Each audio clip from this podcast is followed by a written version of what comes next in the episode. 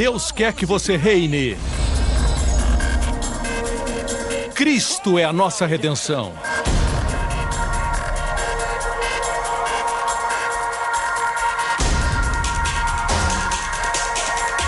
Deus é justo e faz o pecador justo.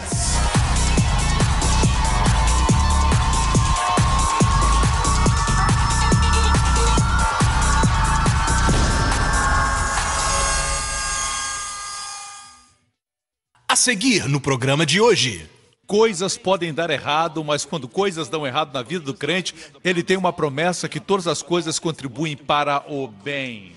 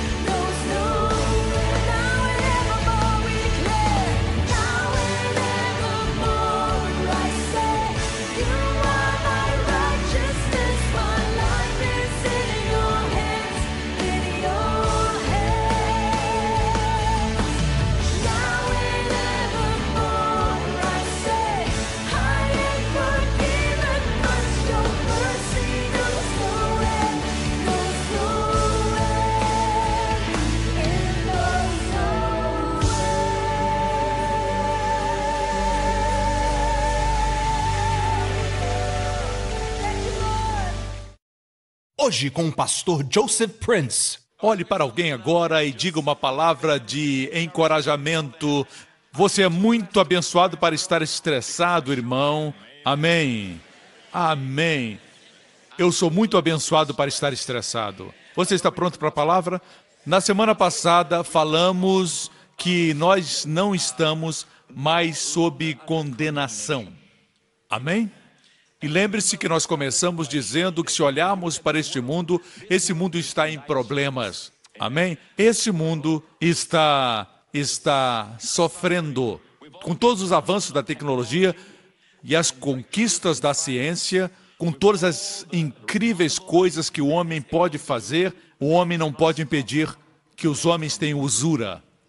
Sejam cobiçosos, sejam assassinos e fiquem loucos. Com todos os avanços, os homens estão enlouquecendo. O homem moderno está louco. A cobiça pela terra, a cobiça pelo poder, seja o que for, é como se o homem estivesse retrocedendo, estivesse regredindo. Sabemos que isso é verdade, por isso eu não acredito que todo mundo se tornará cristão pela pregação do Evangelho de Jesus Cristo. Eu não sou daqueles que creem assim. Deixe-me ser claro, não esperamos isso, esperamos o arrebatamento. E haverá sete anos de tribulação, e aquele que vai consertar o mundo retornará. Ele fará o que nenhum imperador no mundo fez, fará o que nenhum presidente fez, ele fará o que nenhum homem fez. Ele consertará o mundo. Eu estou esperando por isso. Até que isso aconteça, os homens podem se reunir para tentar melhorar, e eu sou a favor de qualquer melhoria na humanidade, mas deixe-me dizer para você, não vai melhorar. O que Deus está fazendo, Ele está trazendo pessoas de todas as nações para formar a igreja. Seu corpo, a noiva de Cristo, o corpo de Cristo. E quando a última pessoa completar o número dos gentios, a cota, Deus vai dizer: chegou a hora, e ele vai enviar o seu filho. Enquanto isso, vamos continuar pregando, ganhando almas. Mas quando se completar o número, Deus vai dizer: chegou a hora, está completo. Amém? Deus está chamando um povo de todas as nações para o seu nome. Quando Deus olha para o mundo, não interessa se você é francês, americano, alemão, turco, árabe, seja o que for. Deus olha para isso. Deus olha para três grupos de pessoas na terra. A Bíblia diz assim: para não dar escândalo nem para o judeu, nem para a igreja e nem para os gentios. Assim Deus olha para o mundo, ou são judeus, ou você é judeu ou gentil, ou então você é a igreja de Deus, composta por judeus e gentios. Uma vez você é a igreja, você não é mais judeu e nem é mais gentil, você é um novo homem. Aos judeus foi dado algo que não foi dado aos gentios, a lei. Quando pensamos nos dez mandamentos, falamos da lei. Deus não deu a lei para os gentios. O engraçado é que os gentios querem se submeter à lei. Hoje existem pessoas que estão ensinando as pessoas a se submeterem à lei. A Bíblia diz, através de Paulo em Gálatas, quando éramos meninos, fomos postos sob a administração de tutores. E aqui ele se refere à lei. A lei foi dada para os meninos. A graça foi dada para os filhos. Para os judeus, e eles sempre foram o povo de Deus, mas eles eram como crianças, sob a lei. Quando crianças vêm à minha casa, eu digo para elas: não toquem no fogão, não toquem no interruptor, não toquem nisso, não toquem naquilo. Mas se você vier à minha casa e eu disser isso, você vai se sentir insultado. Tudo depende da maturidade, vocês entendem, irmãos? Por isso, quando a graça veio, os judeus que eram meninos se tornaram filhos. Mas eu e você aceitamos a Cristo e imediatamente nos tornamos filhos. Isso não significa que não devamos passar por um processo de crescimento, mas Gálatas não fala de um processo de crescimento, fala de uma filiação imediata. Nos tornamos filhos, isso implica dignidade e maturidade. Amém? Assim nós vimos nessa série de mensagens que nós fomos livres da lei. Nós, crentes, não estamos mais sob os dez mandamentos. Isso preocupa alguns, porque eles pensam que não estar debaixo da lei nos faz sem lei. Mas a Bíblia diz que nós estamos mortos para a lei. Eu vou citar a Bíblia agora, Romanos 7. Meus irmãos, vocês morreram para a lei, para pertencerem a outro. É como uma mulher casada com um homem chamado Senhor Lei. Ele é duro e exigente, ele é muito, ou melhor, ele é perfeito. Ele é perfeito. E aí reside o problema, porque ela não é perfeita, mas ela é casada com ele, o Senhor Lei. Não tem nada de errado com ele. A Bíblia diz que você também morre para a lei pelo corpo de Cristo. O Senhor Jesus lhe deu a condição de não estar mais ligado ao senhor lei. Porque se uma mulher é casada com o senhor lei, e aqui se refere aos judeus, eles eram casados com o senhor lei, mas se aplica também para aqueles gentios que pensam estar sob a lei. Se você é casado com o senhor lei e vai para o Senhor Jesus e você se torna íntimo com ele, o ama e adora, você o ama e fica com ele, isso é adultério. Assim, a Bíblia diz que Jesus Cristo deu um fundamento justo para que você agora case com ele. Como ele morreu na cruz e um dos propósitos da sua morte, a propósito, as pessoas, quando pensam na morte, pensam que ele morreu por nossos pecados. Isso é verdade. Mas existem outras razões por que ele morreu na cruz. E uma delas é para que você morra para o Senhor Lei, pelo corpo de Cristo na cruz, para que você possa se casar com Jesus Cristo. Veja isso. Esse casamento produz fruto para que deis fruto para Deus.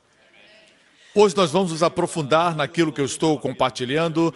Eu falei sobre condenação. A melhor forma de entender a lei é que a lei exige justiça do homem. A graça supre justiça para o homem. Outra forma de entender a lei, a lei é o que você deveria ser para Deus. A graça é o que Deus é para você. Se você é mais consciente do que Deus é para você, o Salvador, um amado, o marido, glória a Deus. O seu pastor que provê para você, se você pensa assim, está na graça. Mas fica se perguntando: eu sou bem com Deus, estou fazendo as coisas da forma certa, você está sempre pensando em você mesmo, aí você está na lei. Ajudei sua compreensão? Outra coisa que o Senhor me disse foi isso: se você está sempre experimentando condenação, você está sob a lei culpa, condenação. Talvez você diga, Pastor Prince, um pouquinho de condenação não tem problema. Deixe-me dizer isso. Eu posso afirmar que os que buscam aconselhamento, e eu tenho aconselhado muitas pessoas, alguém que é da minha idade, jovem como eu, já encontrou muita gente através dos anos, já aconselhei muitos, já li muitos testemunhos, tenho falado com muita gente e posso afirmar que não são 50%. Ou 60%. A grande maioria, não quero colocar uma porcentagem, mas a grande maioria sofre de culpa e condenação, mesmo que não seja evidente. É como se tudo pegasse fogo e você não encontra a faísca. Por exemplo, um divórcio pode acontecer e se você analisar, você vai descobrir que é porque uma das partes se sentia culpada. Existem pessoas que acreditam que o problema delas é porque não tem dinheiro, quando na verdade é a culpa. Sentem que não podem prover para a família e trabalham demais. E no esforço de fazer isso, eles gastam todas as energias no trabalho e chegam desgastados em casa. E quando você está desgastado, você faz loucuras. E tudo começou com a culpa. E muitos não expressam seus sentimentos para sua esposa. Sua esposa entenderia. Amém? Você precisa comunicar os seus medos, as suas dificuldades. Eu tenho visto muitas coisas, como, por exemplo, no relacionamento de uma nora com sua sogra, ou mesmo com sua própria mãe, ou seu pai. Muitas vezes você não consegue se comunicar porque, no esforço para honrá-los, você não quer falar alguma coisa para que eles não se decepcionem com você. Aí você finge que está tudo bem, eu estou bem, estou abençoado, não se preocupe, está tudo bem comigo. Às vezes você trata sua mãe assim. Mães sabem como causar preocupação. Não as mães aqui da igreja New Creation, mas as mães do mundo sabem como deixar você preocupado. Não se preocupe, vai, vai, fica lá com os seus amigos.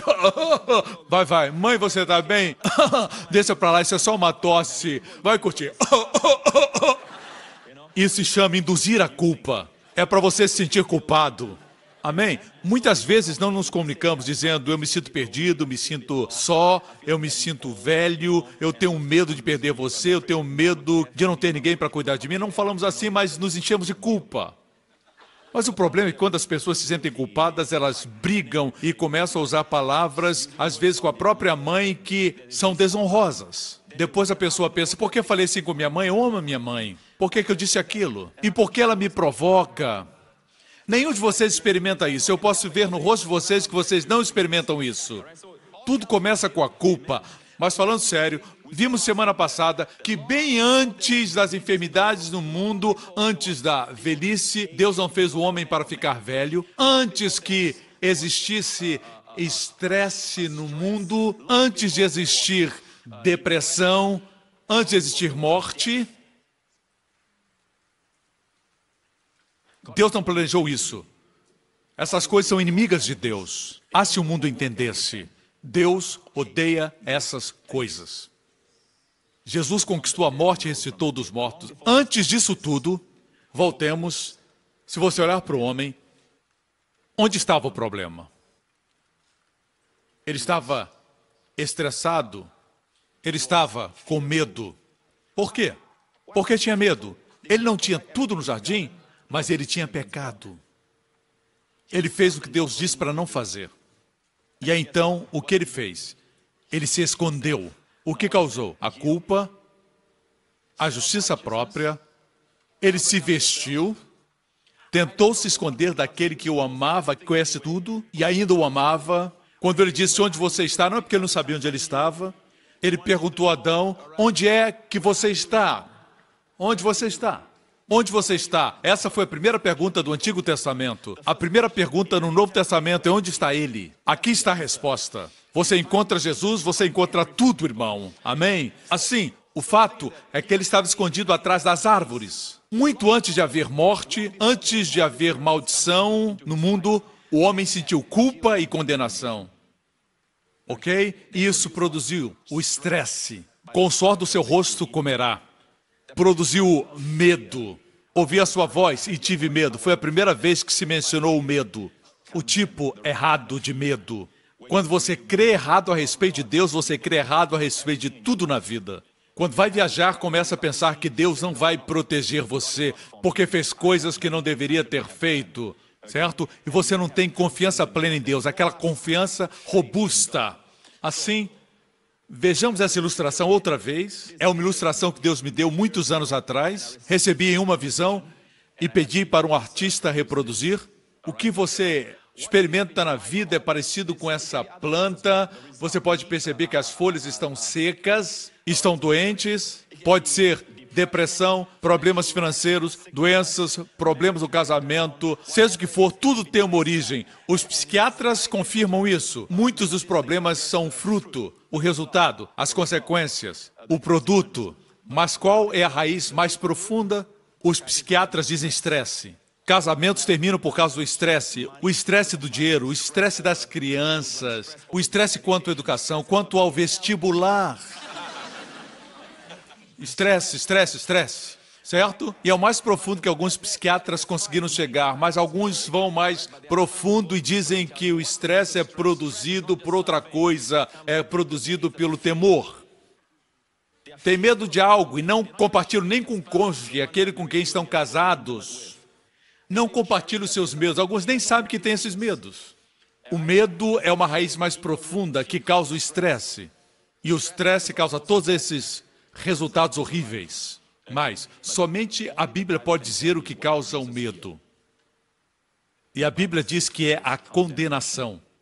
É o homem se sentir condenado. Com razão ou sem razão, quando o homem se sente condenado, ele se enche de medo. Porque ele perde a confiança de que Deus está com ele. Quando você entra no avião, acha que vai contrair a ebola. Você passa numa plantação de jaca e acha que uma vai cair sobre sua cabeça. E não na cabeça dos outros. Você acha que tem uma cabeça de jaca. Você acorda pela manhã dizendo: se tem alguma coisa para dar errada, vai dar errada para mim. Amém? Quando o telefone toca, você espera notícias ruins ao invés de boas novas. Você vê sempre o lado negativo. Verdade? Você olha para o seu cônjuge, você só vê o negativo e não vê nada positivo. Não tem olhos para o bom. A Bíblia diz que um dos sinais do amaldiçoado é que ele não vê o bem quando vem. O bem vem, mas ele não vê. Quanto ao homem abençoado, não quer dizer que não exista mal na sua vida, mas ele não vê o mal quando vem. Ele vê as bênçãos. Posso ter um amém, irmãos? Certo? Talvez você diga, pastor, tenho artrites, mas se o resto do seu corpo está bem, dê graças a Deus por isso. Você pode respirar? Você está vivo? Graças a Deus, tudo que tem fôlego, louve ao Senhor. Amém. Nós reclamamos que não temos sapatos até que vemos alguém que não tem pés. As pessoas são negativas por causa da condenação. Quando se sente condenado, você condena. Se você se mudar para outro país, depois de um tempo, tudo vai ser igual. Lá em Singapura não tínhamos isso. Aí está você de novo com o mesmo problema. O problema está em você. Está no seu coração, irmão. Se pudermos eliminar a consciência do pecado, a condenação, se pudermos remover da nossa vida, o temor vai sumir, o estresse vai desaparecer. O que você vai ter não é uma vida em que tudo é bom. Nós cristãos temos problemas, sofremos perseguição. A Bíblia promete perseguição para os que vivem piamente. Seus amigos vão zombar de você. Quando isso acontecer, pule de alegria. Deus tem um galardão para você. A Bíblia diz assim: coisas podem dar errado, mas quando coisas dão errado na vida do crente, ele tem uma promessa que todas as coisas contribuem para o bem. Se não ver agora, vai ver depois. Amém. Tudo contribui para o bem, glória a Deus. Assim, a lei produz condenação. Amém. Vemos que Deus falou para Adão e Eva não comerem da árvore do conhecimento do bem e do mal. Essa é a lei. Não era chamada árvore do mal, mas árvore do conhecimento do bem e do mal. Essa é a lei. Ou a internet, conhecimento do bem e do mal, é a mesma coisa.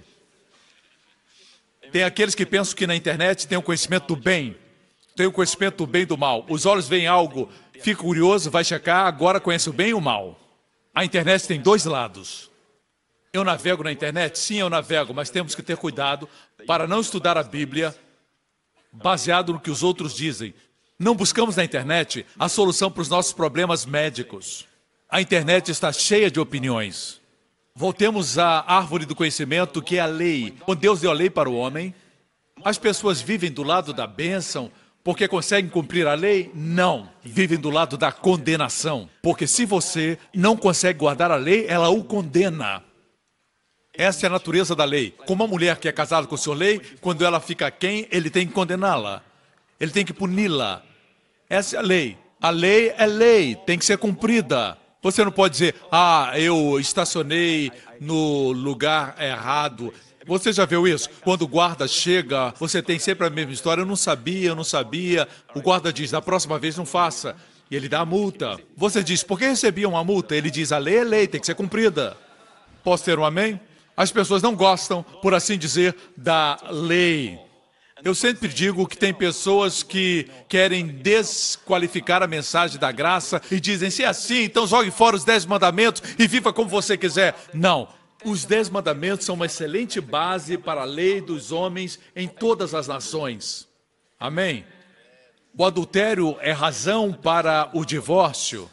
O homicídio é punido pela pena de morte. Os dez mandamentos são muito bons, mas no momento que surge a anarquia não existem mais leis, o coração do homem é revelado. Assim, a lei somente modifica o comportamento externo, mas nunca muda o coração. Vocês me escutam? Continuemos falando sobre a questão da condenação. Existe uma linda história na Bíblia que fala sobre o povo de Israel. A história de Israel é muito interessante. Deus disse para eles muitas vezes para não cometerem a idolatria. Eles haviam cometido muitos pecados, mas a idolatria é adorar outros deuses. Eles cometeram muitos pecados, mas sempre ofereceram a oferta pela culpa. Assim, de certa forma, a oferta cobria o pecado deles. Ok? Mas existia um pecado que não tinha cobertura. Por quê? Porque no momento que cometesse o pecado da idolatria, trocando de Deus, não podia oferecer oferta pela culpa. Seus pecados ficavam expostos, por isso Deus mandou muitos profetas e eles mataram alguns. Por várias vezes Deus mandou se arrepender e finalmente Deus disse: agora basta, ok? Todos os planos que eu tenho para com Jerusalém, a cidade de vocês, será suspenso por um tempo. E vocês serão cativos. Se vocês querem ser como o mundo, vão para o mundo. E se tornaram cativos da Babilônia. Jeremias profetizou que eles ficariam cativos por 70 anos. Nesse tempo, você encontra a história de Esther, encontra a história de Daniel, durante esse tempo de cativeiro. Assim, o rei Nabucodonosor da Babilônia veio e os levou cativos. E eles ficaram lá por 70 anos. Depois o reino babilônico foi subjugado pelos medo-persas. Então um rei chamado Ciro veio e o seu nome é mencionado na Bíblia antes de ele nascer. Foi profetizado, bem antes do seu nascimento, que ele seria um servo de Deus, mas ele foi o rei da Pérsia. A propósito, muitos eruditos creem que ele era o filho de Esther e Assuero. Dessa forma, obviamente seria o seu filho que o sucederia.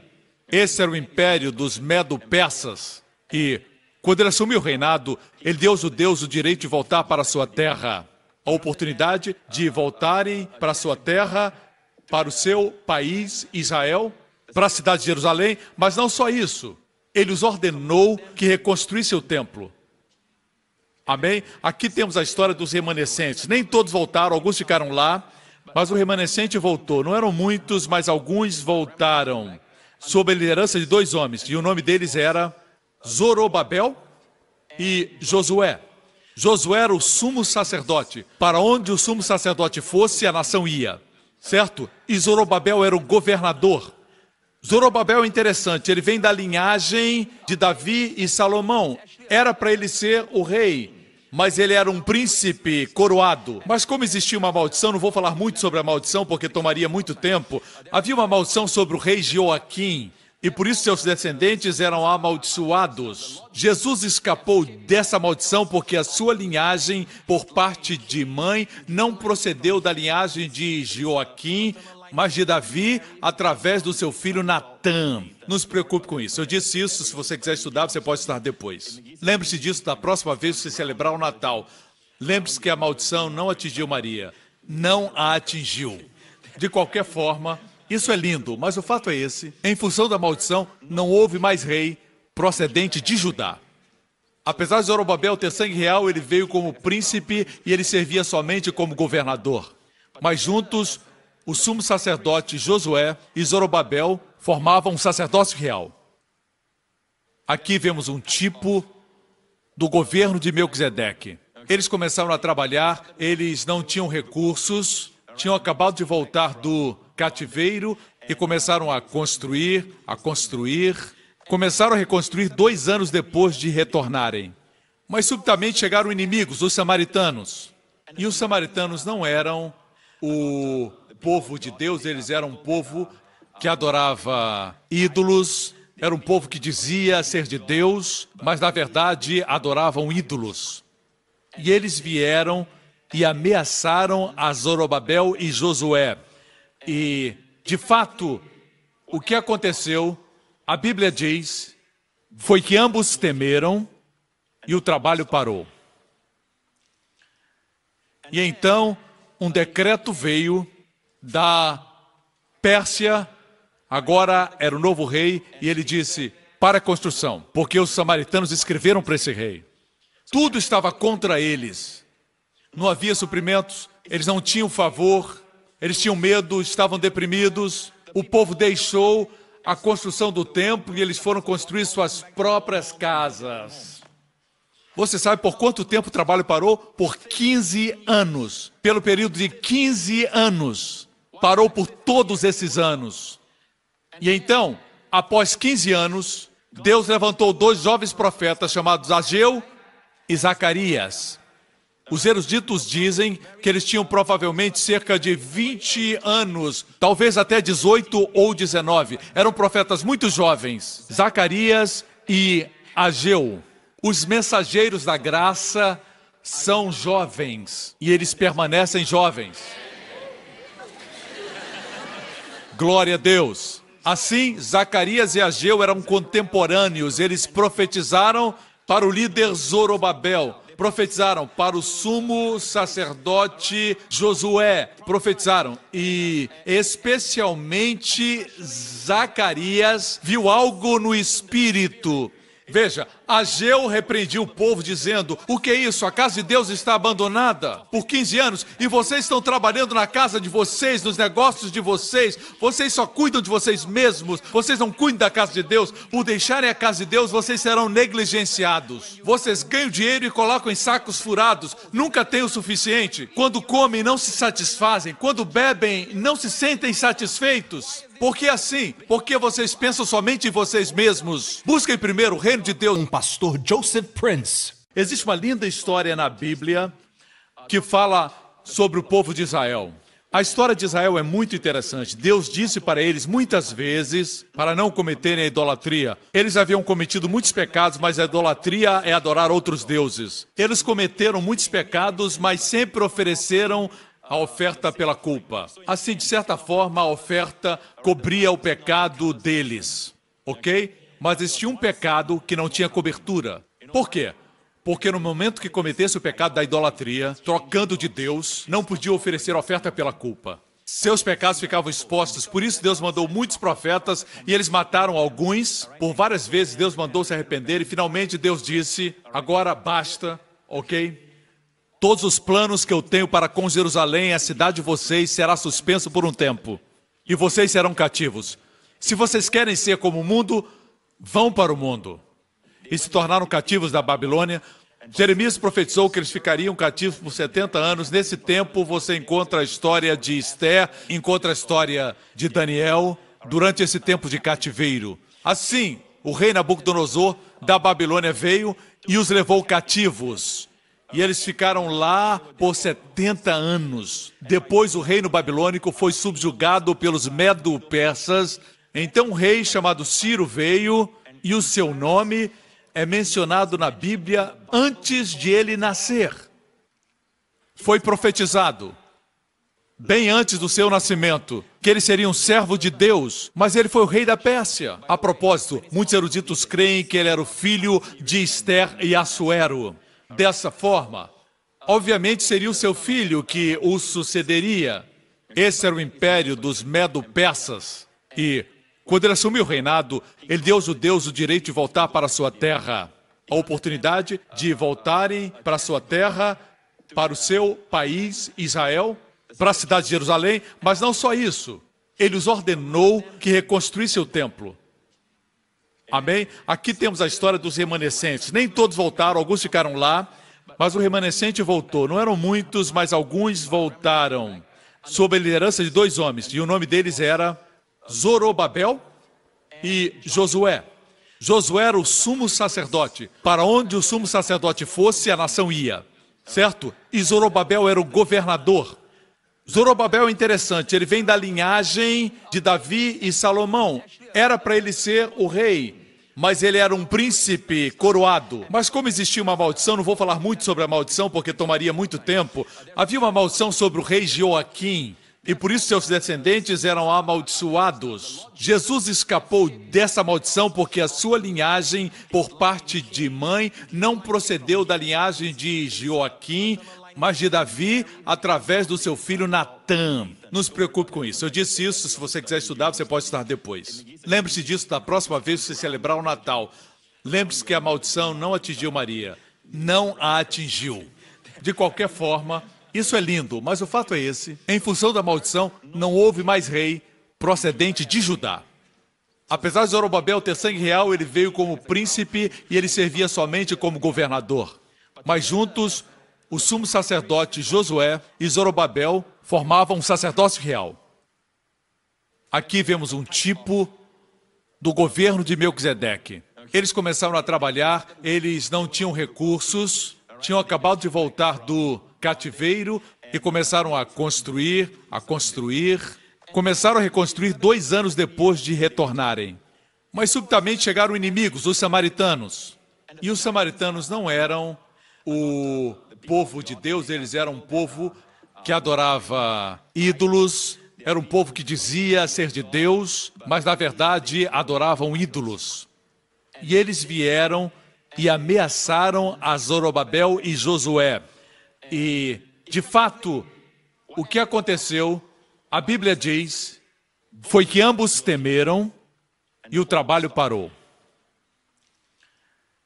E então um decreto veio da Pérsia, agora era o novo rei, e ele disse: para a construção, porque os samaritanos escreveram para esse rei. Tudo estava contra eles. Não havia suprimentos, eles não tinham favor, eles tinham medo, estavam deprimidos. O povo deixou a construção do templo e eles foram construir suas próprias casas. Você sabe por quanto tempo o trabalho parou? Por 15 anos. Pelo período de 15 anos. Parou por todos esses anos. E então, após 15 anos, Deus levantou dois jovens profetas chamados Ageu e Zacarias. Os eruditos dizem que eles tinham provavelmente cerca de 20 anos, talvez até 18 ou 19. Eram profetas muito jovens, Zacarias e Ageu. Os mensageiros da graça são jovens e eles permanecem jovens. Glória a Deus. Assim, Zacarias e Ageu eram contemporâneos, eles profetizaram para o líder Zorobabel, profetizaram para o sumo sacerdote Josué, profetizaram e especialmente Zacarias viu algo no espírito. Veja, Ageu repreendia o povo dizendo: O que é isso? A casa de Deus está abandonada por 15 anos e vocês estão trabalhando na casa de vocês, nos negócios de vocês. Vocês só cuidam de vocês mesmos. Vocês não cuidam da casa de Deus. Por deixarem a casa de Deus, vocês serão negligenciados. Vocês ganham dinheiro e colocam em sacos furados. Nunca têm o suficiente. Quando comem, não se satisfazem. Quando bebem, não se sentem satisfeitos. Por que assim? Porque vocês pensam somente em vocês mesmos. Busquem primeiro o reino de Deus e a sua justiça, e todas as coisas serão acrescentadas. Amém. Mas as pessoas que eu conheço em Singapura, e são muitas pessoas que construíram um lugar onde o povo de Deus pode se reunir. É incrível como eles priorizam a casa de Deus. Amém. E como um pastor, eu cobiço essa igreja. Espera aí, eu sou pastor dessa congregação? Aleluia, glória a Deus. E eu sou abençoado por isso. Amém. Se eu fosse um pastor, olhando de fora essa congregação, eu diria: Uau, eu cobiço essa igreja, eu cobiço essa igreja. Mas não fica bem para mim dizer isso. Eu realmente aprecio essa igreja. As pessoas dizem em 24 horas eles levantaram todo esse dinheiro, mas não é bem assim, amigo. Isso aconteceu em 24 horas, mas levou anos de ensinamento da graça. Se não houver ensino, isso não vai acontecer com a sua igreja. Amém? Deus levantou esses dois jovens profetas, Zacarias e Ageu. Ageu disse: Venham, priorizem a casa de Deus. Mas qual foi a mensagem de Zacarias? Zacarias, certo? Zacarias teve uma visão do que estava acontecendo com esses dois líderes. Em Zacarias 3, lemos assim: E ele mostrou-me o sumo sacerdote Josué, o qual estava diante do anjo do Senhor. Todas as vezes que a Bíblia diz o anjo do Senhor, no Antigo Testamento se refere a Jesus Cristo pré-encarnado, antes de ele nascer em Belém, ok? Você me acompanha? E Satanás estava à sua mão direita para lhe opor. Mas o Senhor disse a Satanás: O Senhor te repreenda, ó Satanás. Sim, o Senhor que escolheu Jerusalém te repreenda. Não é este um tição tirado do fogo? Satanás estava se opondo a Josué, o sumo sacerdote. Ok? Assim, Zacarias, através de uma visão, viu que Josué estava se sentindo condenado. Satanás estava se opondo a ele. Verso 3: Josué, vestido de vestes sujas, estava diante do anjo. Ele se sentia sujo, tinha roupas imundas. Então respondeu aos que estavam diante dele, dizendo: Tirai-lhe as vestes sujas. E a Josué, o sumo sacerdote, Deus diz: Eis, quero destacar o que Deus disse: Eis, que tenho feito com que passe diante de ti a tua iniquidade, e te vestirei de vestes finas. Você está vendo?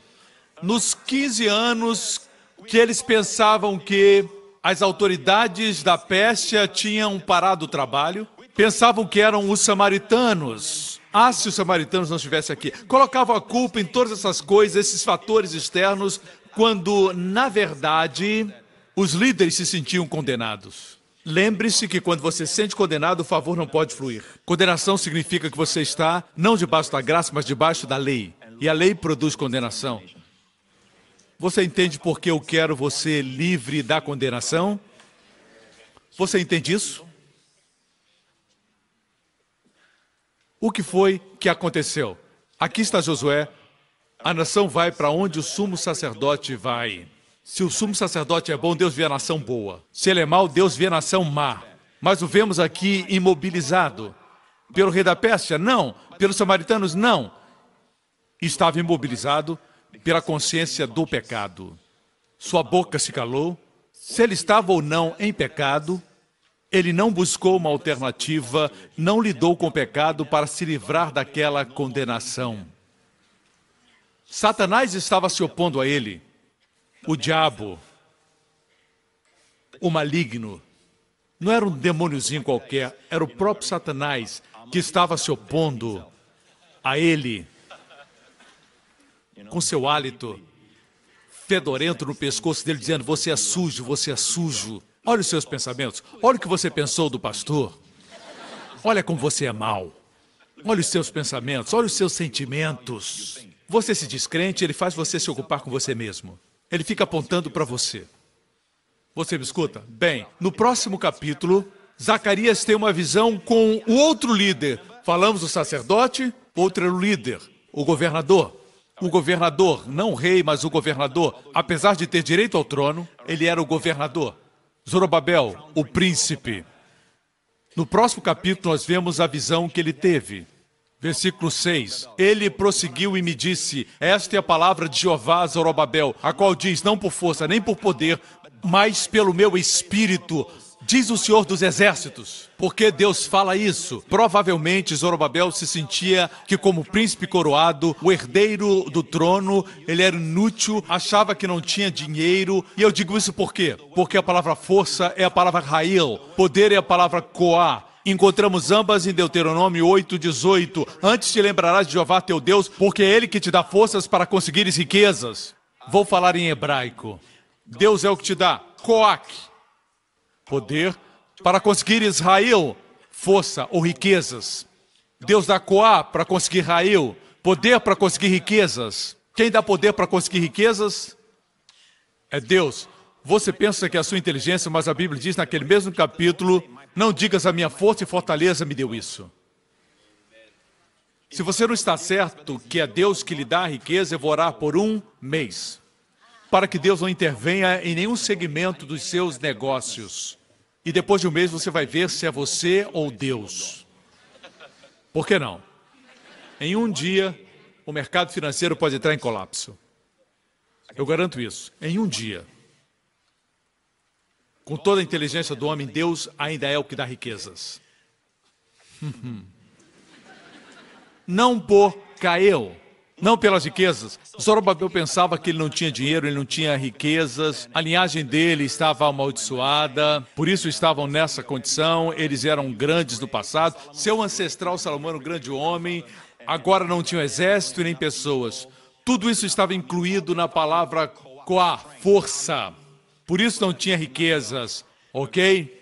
Ele prosseguiu e me disse: Essa é a palavra de Jeová, Zorobabel, não é por força nem por poder, mas por meu espírito, diz Jeová dos exércitos.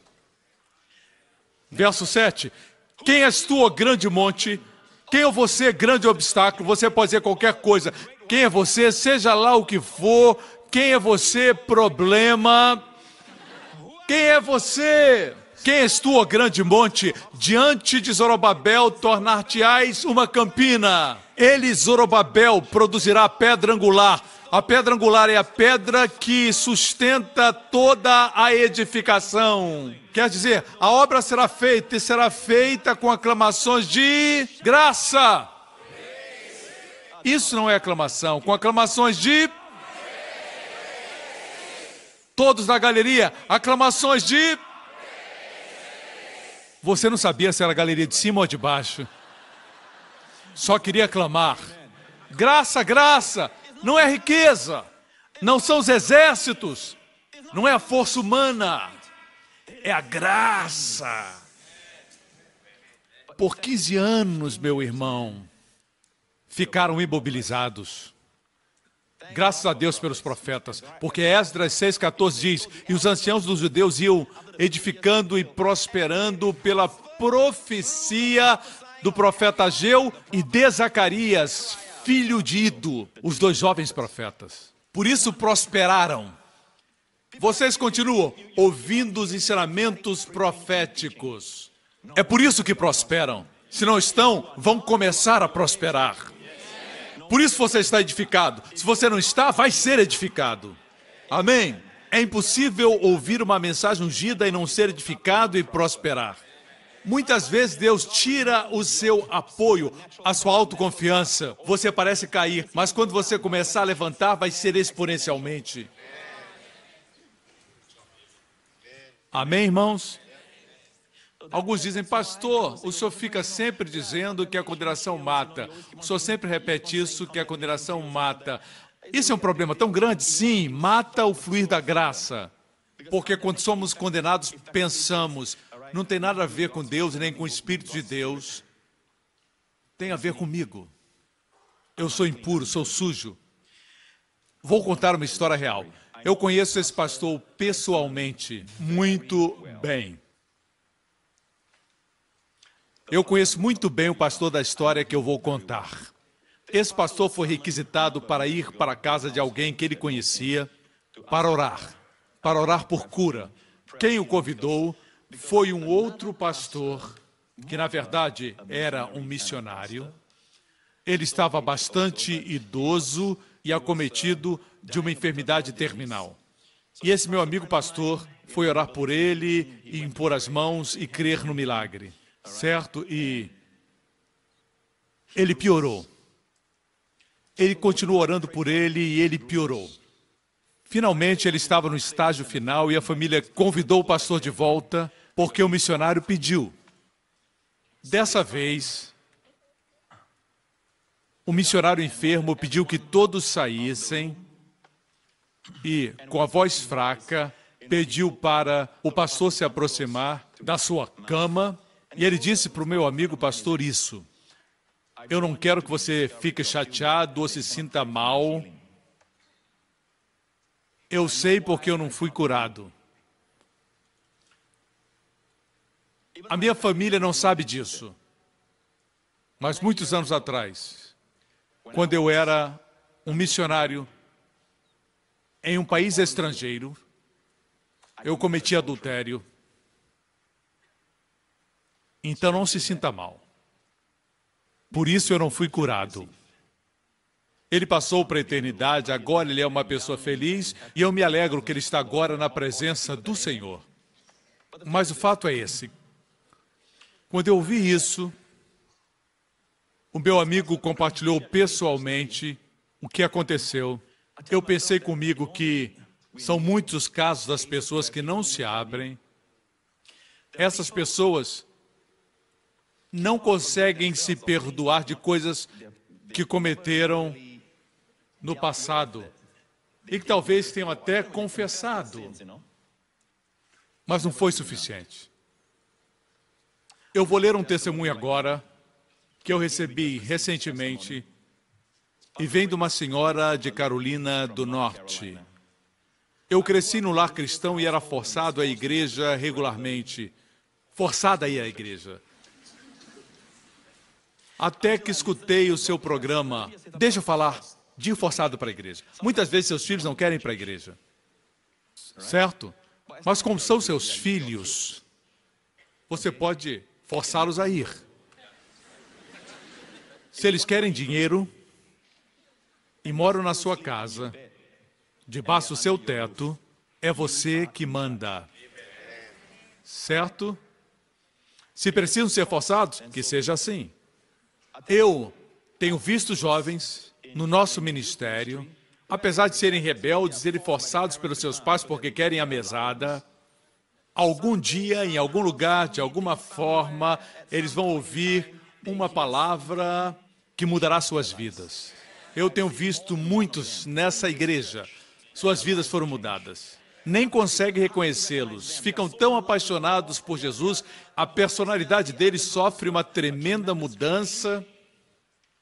Eu fico maravilhado com o resultado. Alguns de vocês às vezes não querem vir à igreja, vêm porque estão escalados.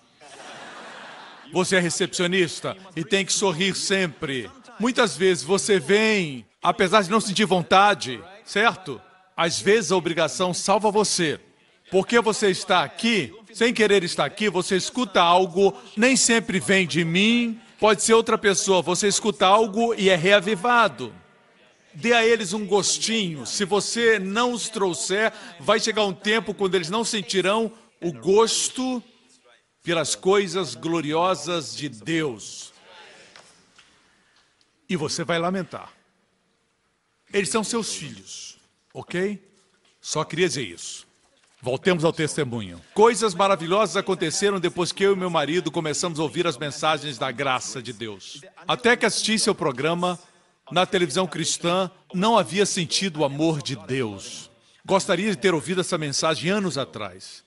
Consegui me livrar da baixa autoestima. O meu valor era baseado na opinião dos outros. Meu valor agora é baseado na obra de Jesus.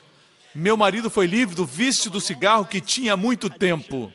Você percebe a eficácia da mensagem da graça? Livra as pessoas dos vícios. Essa mensagem é perigosa. Ele havia prometido que deixaria o cigarro quando casamos 23 anos atrás, mas não conseguiu. Apesar dos meus pedidos. Contudo, depois que ouviu a mensagem da graça, ele parou. Essa pessoa aqui do testemunho não está tendo os resultados ruins que as pessoas me acusam de produzir. As pessoas me acusam de pregar a graça e produzir licenciosidade. Mas a história desse testemunho diz o contrário disso. Continuando. E mais, meu marido foi curado de um tumor que tinha na sua panturrilha que me preocupava. E era um tumor do tamanho de uma moeda, era muito escuro, quase preto. Eu ouvi seus ensinamentos, colocava as minhas mãos sobre esse tumor e citava Isaías 53. Uma noite impus minhas mãos, falei em línguas por um tempo e disse: Pelas suas pisaduras seja curado. Ao dizer essas palavras, meu marido puxou a perna e disse: Você me queimou. Eu disse: Não, esse foi o Espírito Santo tocando você. Eu louvei o Senhor e olhei para aquele tumor e agora estava claro. Sabíamos que havia sido curado. A vida faz mais sentido agora e eu não seria nada sem Jesus. Continue pregando a palavra, Pastor Prince. Glória ao nome do Senhor. Aleluia. Agora chegamos a esse ponto. Eu estou trazendo essa palavra, não quero me apressar. Na próxima semana nós vamos continuar. Nós falamos que A condenação foi removida e eles começaram a prosperar. Vamos para 1 João 2,12. Filhinhos, eu lhes escrevo porque os seus pecados foram perdoados graças ao nome de Jesus. Eu vou mostrar algo que é muito poderoso. Apesar de já ter compartilhado antes, eu vou compartilhar e quero que vocês guardem bem. Apesar de estar em grego, não é difícil. O grego não é uma língua difícil de se aprender. Foi o próprio Deus que escolheu o grego. A Bíblia diz que na plenitude dos tempos Deus enviou o seu filho. E Deus enviou o seu filho depois de Alexandre o Grande fazer do grego a língua global naquela época. Porque o grego é uma língua muito interessante, muito detalhada e expressiva. É um idioma que tem muitas conjugações, tem muitos efeitos diferentes, uma língua que diz de forma muito clara, ela tem o passivo, tem o ativo. Por exemplo, a palavra amor, você pode dizer, eu amo essa maçã. Depois olhar para a esposa e dizer, eu amo você, querida. E ela acabou de ver você jogar a maçã fora, que você disse que amava. Você disse que amava a maçã e jogou fora. Agora você diz para ela que a ama, e ela pensa, isso é amor? Mas no grego você diria assim, hum, eu eros essa fruta, eu eros essa maçã, e depois você se vira para a esposa e diz, eu ágape você. Você vê seu irmão e diz, ei mano, eu estorge você. Estorge é o amor de família.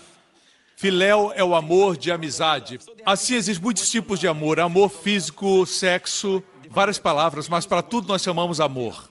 Assim é uma língua muito interessante. Filhinhos, escrevo-vos porque pelo seu nome vos são perdoados os pecados. Eu quero livrar você da condenação. Posso? Mas existem muitos erros de interpretação que têm que ser eliminados. E um dos erros é esse que vou mencionar. Filhinho se refere à palavra tekenion. É um termo geral que fala dos filhos de Deus. Pelo seu nome vos são perdoados os pecados. Aqui estamos no capítulo 2 de 1 João. No capítulo 1, no versículo 9 diz: Se confessarmos os nossos pecados, ele é fiel e justo para nos perdoar de todos os pecados e nos purificar de toda injustiça. Aqui existe uma condição: você tem que confessar para ser perdoado. Se for escrito para o crente, você tem que confessar, tem que levar a sério. Tem pessoas que dizem: se eu confessar os meus pecados, certo? Aquele Senhor me manda confessar, primeiro, se quiser confessar todos os pecados, você pode. À noite, antes de dormir, não importa se você está cansado, ajoelhe-se e lembre-se de tudo que fez desde que acordou até aquele momento. Vá pecado por pecado diante de Deus e confesse. Se quiser fazer isso, faça. Mas agora existe uma nova teoria. E diz: tudo que eu esquecer de confessar, Deus vai cuidar. Muito conveniente. E eles usam a revelação que eu ensinei algum tempo atrás, em 1 João 1,7, quando eu falei que Francis Havergal, ela lê a Bíblia no grego e ela diz ter descoberto que o sangue de Jesus limpa continuamente. Assim eles dizem: tudo que esquecermos de confessar, o sangue purifica. Eles dizem baseado nisso. Então, para que confessar se o sangue purifica todo o tempo? A verdade é que eu tentei isso. Tentei confessar todos os meus pecados, me esforcei para lembrar de todos eles, que até fiquei deprimido. Confessei tudo. Se você crê que esse versículo foi escrito para os crentes, é melhor confessar o tempo todo para ser perdoado. Não somente os grandes pecados. O que não é feito com fé é pecado. Você já confessou isso? O fato é que somos ensinados nos institutos bíblicos e seminários por ditos professores da Bíblia e hermenêutica que não podemos construir uma doutrina baseada em um versículo.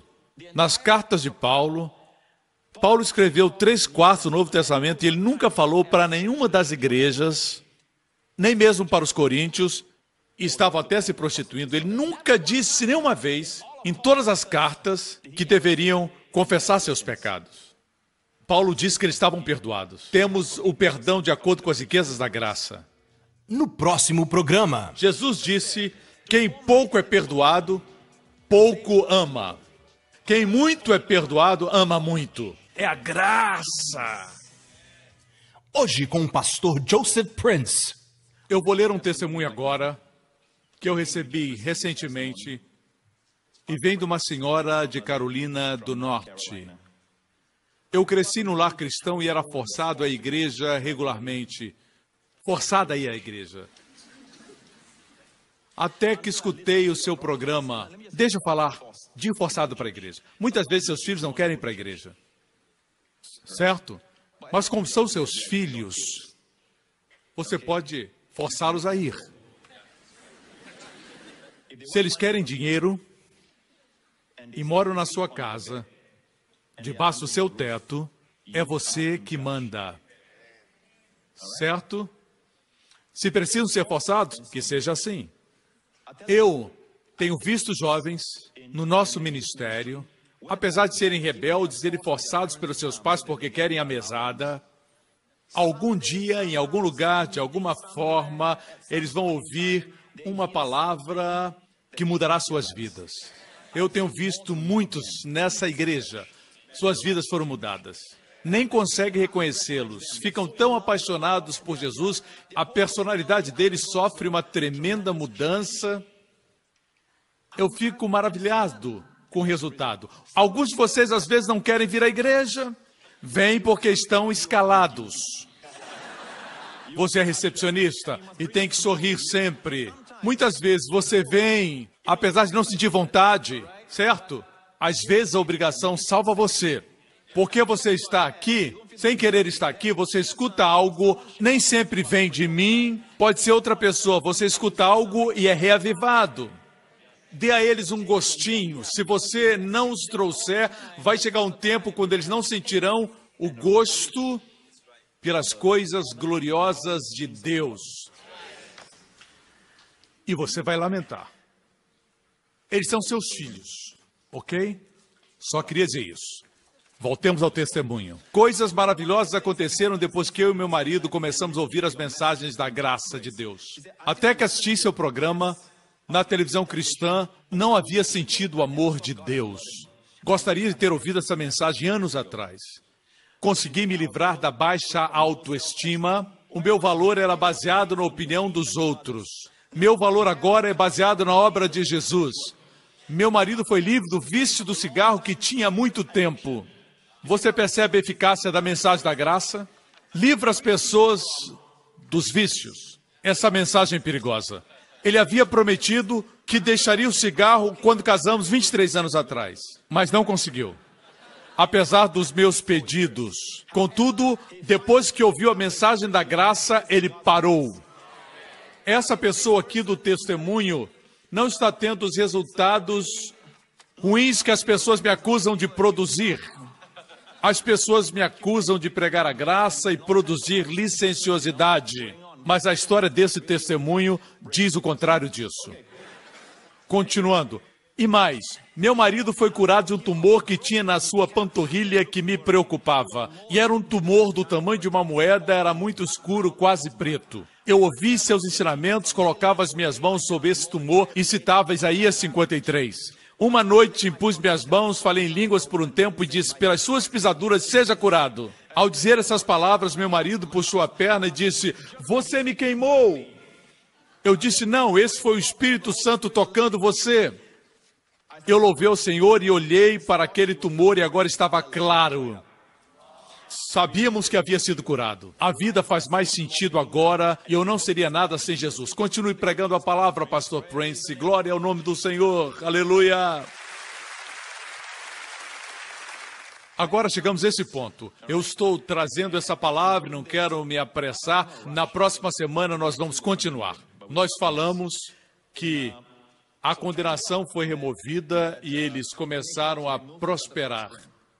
Vamos para 1 João 2,12. Filhinhos, eu lhes escrevo porque os seus pecados foram perdoados graças ao nome de Jesus. Eu vou mostrar algo que é muito poderoso. Apesar de já ter compartilhado antes, eu vou compartilhar e quero que vocês guardem bem. Apesar de estar em grego, não é difícil. O grego não é uma língua difícil de se aprender. Foi o próprio Deus que escolheu o grego. A Bíblia diz que na plenitude dos tempos Deus enviou o seu filho. E Deus enviou o seu filho depois de Alexandre o Grande fazer do grego a língua global naquela época. Porque o grego é uma língua muito interessante, muito detalhada e expressiva. É um idioma que tem muitas conjugações, tem muitos efeitos diferentes, uma língua que diz de forma muito clara, ela tem o passivo, tem o ativo. Por exemplo, a palavra amor, você pode dizer, eu amo essa maçã. Depois olhar para a esposa e dizer, eu amo você, querida. E ela acabou de ver você jogar a maçã fora, que você disse que amava. Você disse que amava a maçã e jogou fora. Agora você diz para ela que a ama, e ela pensa, isso é amor? Mas no grego você diria assim, hum, eu eros essa fruta, eu eros essa maçã, e depois você se vira para a esposa e diz, eu ágape você. Você vê seu irmão e diz, ei mano, eu estorge você. Estorge é o amor de família. Filéu é o amor de amizade. Assim existem muitos tipos de amor: amor físico, sexo, várias palavras, mas para tudo nós chamamos amor. Assim é uma língua muito interessante. Filhinhos, escrevo-vos porque pelo seu nome vos são perdoados os pecados. Eu quero livrar você da condenação. Posso?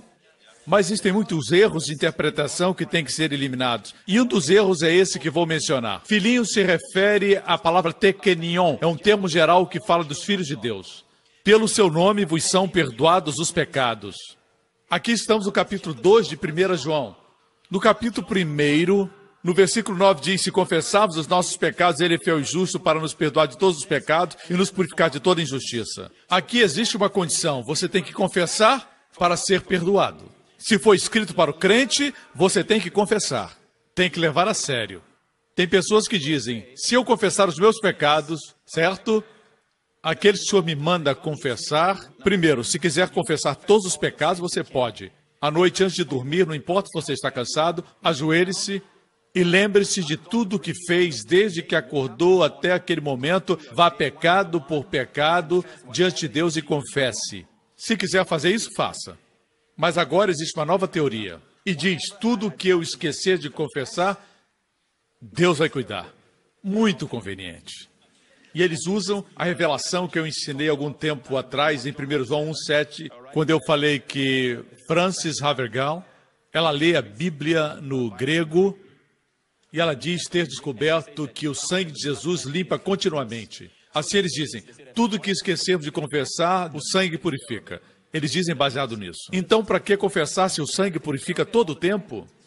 A verdade é que eu tentei isso. Tentei confessar todos os meus pecados, me esforcei para lembrar de todos eles, que até fiquei deprimido.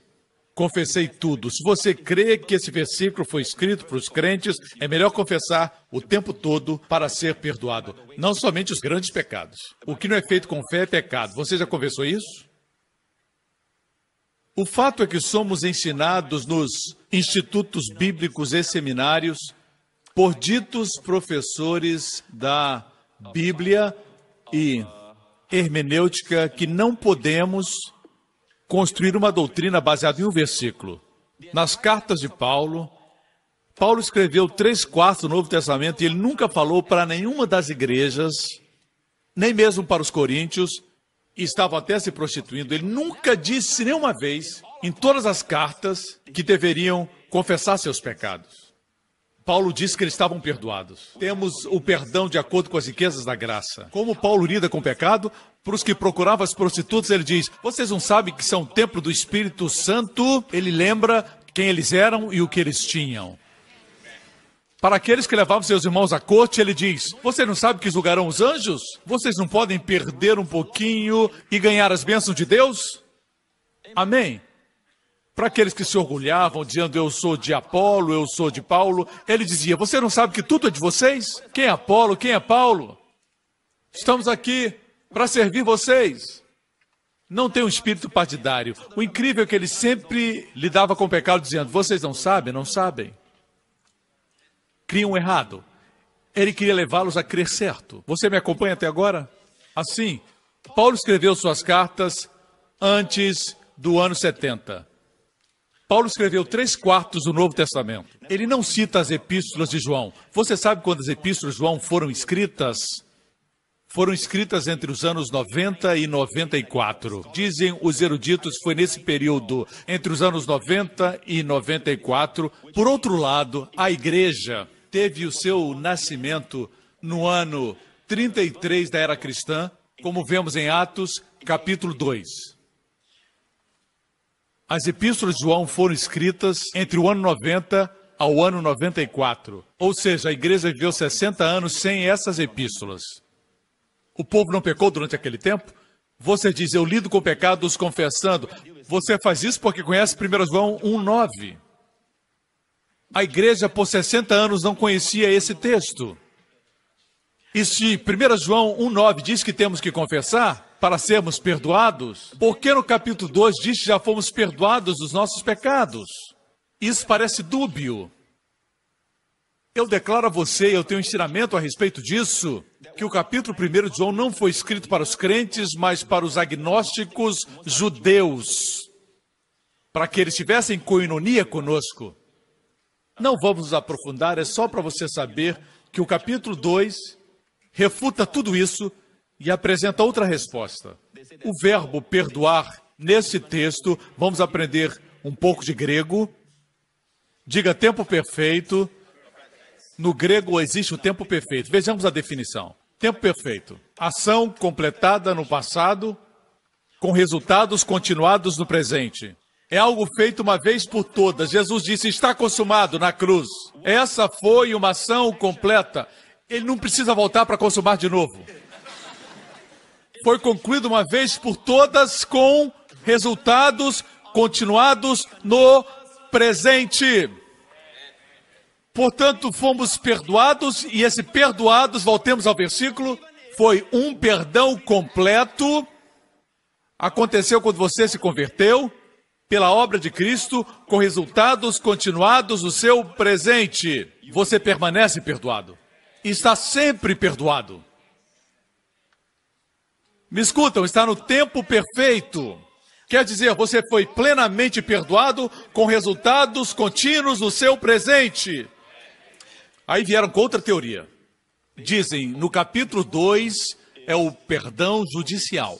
1 João 1,9 é o perdão paternal. Agora temos dois tipos de perdão. Um é paternal, o outro judicial. Judicial quer dizer que fomos perdoados de todos os pecados do passado, presente e futuro quando recebemos Jesus. Mas quando pecamos, existe o perdão paternal. Por que paternal? Meu filho é sempre meu filho. Quando ele peca, ele continua sendo meu filho. O relacionamento não foi quebrado, mas a comunhão foi quebrada. Sério? Então o que acontece? Meu filho tem que pedir desculpas. Ele tem que pedir desculpa. O que está dizendo é que se o filho não pedir desculpa, você não perdoa. Se seguir 1 João 1,9, só quando pede desculpa é que você é perdoado. Mas algum pai faz isso? Quando seu filho desobedece ou comete alguma falta, você fica parado esperando até que ele diga: Me desculpa. Eu tenho dó do seu filho. Não é assim. No momento que seu filho erra, você o perdoa. E seu perdão constrói uma atmosfera que faz com que ele venha a você e diga desculpa. E você quer que ele faça isso. Mas você não o perdoou quando ele pediu desculpa, você já o havia perdoado. Alguns talvez não façam assim, mas os pais normais fazem. Eles afirmam que para restaurar a comunhão com Deus, precisamos confessar os nossos pecados. Mas essa ideia de que o relacionamento não está quebrado, mas a comunhão está, isso não está na Bíblia. A Bíblia tem uma palavra só para descrever isso. Relacionamento e comunhão é a mesma palavra, koinonia. O que é perdão paternal? As pessoas dizem, somos perdoados de todos os nossos pecados, passado, presente e futuro. Mas segundo essa teoria, quando recebe Cristo é perdoado dos seus pecados passados. Você tem que pedir perdão dos seus pecados futuros. Isso faz você se ocupar com você mesmo. Mas pastor, que ideia é essa de dizer que somos perdoados dos pecados do passado, presente e futuro? Eles pensam que aqueles que sabem que são perdoados dos pecados do passado, presente e futuro viverão uma vida de licenciosidade. Mas Jesus disse: quem pouco é perdoado, pouco ama. Quem muito é perdoado, ama muito. É óbvio que você e Jesus não estão vendo essa questão do mesmo jeito. Jesus afirmou que quanto mais as pessoas sabem que são perdoadas, mais elas o amam. Esse é o perdão total. Estão criando uma confusão. Ah, judicialmente você está perdoado. Paternalmente não está. Precisa confessar para ser perdoado. Paternalmente. O povo não entende isso. As pessoas dizem: sabe de uma coisa? Não consegui confessar todos os meus pecados. Deus não vai me ouvir. O diabo vem, como fez com Josué, o sumo sacerdote, ele acusa, e você acaba perdendo a graça de Deus na sua vida. Deixe-me fazer para você uma importante pergunta. Quando o filho pródigo retornou e o seu pai o viu à distância, o que ele fez? Ele gritou: Confesse! Ele fez isso? Fale honestamente. Jesus aqui apresenta o verdadeiro perdão paternal.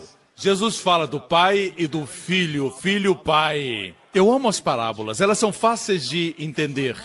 Veja, o filho estava distante. Não esqueça, o filho, de certa forma, disse: Eu quero que o senhor morra logo. Eu quero uma herança agora. E é isso que ele fez. E ele gastou a sua herança. Ele agora está retornando. E o seu pai o vê à distância. Qual foi a atitude do pai? Eu sabia que ele ia voltar. Qualquer pai agiria dessa forma, no nosso modo de ver. Mas a forma como Jesus conta essa história é incrível. Ele está falando do seu Pai Celestial. Ele viu o filho à distância e ele fez assim: levantou a sua túnica e começou a correr. O pai esperou a confissão ou correu na direção dele? Ele correu. Encontrou o filho e o abraçou. Ele esperou a confissão ou o abraçou primeiro? Ele o abraçou. E depois de abraçar, beijou o filho que agora cheirava como porcos. Para o judeu isso era terrível, mas ele beijou e abraçou seu filho. O pai esperou o filho confessar não. O filho disse: Pai, pequei contra o céu e contra o Senhor, mas isso foi depois. Não foi a confissão que fez com que o pai o beijasse e o abraçasse. Uma pergunta: esse perdão era judicial ou paternal? Até eu estou confuso. Porque a história do filho pródigo é o Senhor compartilhando a história do seu pai. Se a linguagem quer dizer alguma coisa, aqui temos o perdão paternal. Existe o judicial, existe o paternal. Eu ficaria preocupado se um homem dissesse para mim, pastor, não se preocupe, fique tranquilo, eu sou judicialmente casado. Suponhamos que eu flagrei com outra mulher e ele diz, eu sou judicialmente casado, mas eu na prática, não sou casado. O senhor entende? Dá para entender? Você é casado e qualquer autoridade diria que você é casado. Amém? Talvez não se sinta casado, talvez gostaria de não ser casado, certo? Mas o fato é que você é casado. Judicialmente e na prática. Você tem que trazer para a prática. Aqui está onde eu quero chegar. Se separarmos os dois, as pessoas vão viver em condenação. Porque vão pensar que o judicial não é prático. É só judicial. Honestamente, quem se importa com o judicial? O importante é o experimental. As pessoas pensam na prática. Mas não existe diferença entre o judicial e paternal. O perdão é pleno. Não brinque com a palavra. Quando Deus diz que você é perdoado, você está perdoado. É como se o diabo dissesse: Deus disse que você é perdoado? É, Deus disse isso, mas esse perdão é judicial. É, não é paternal.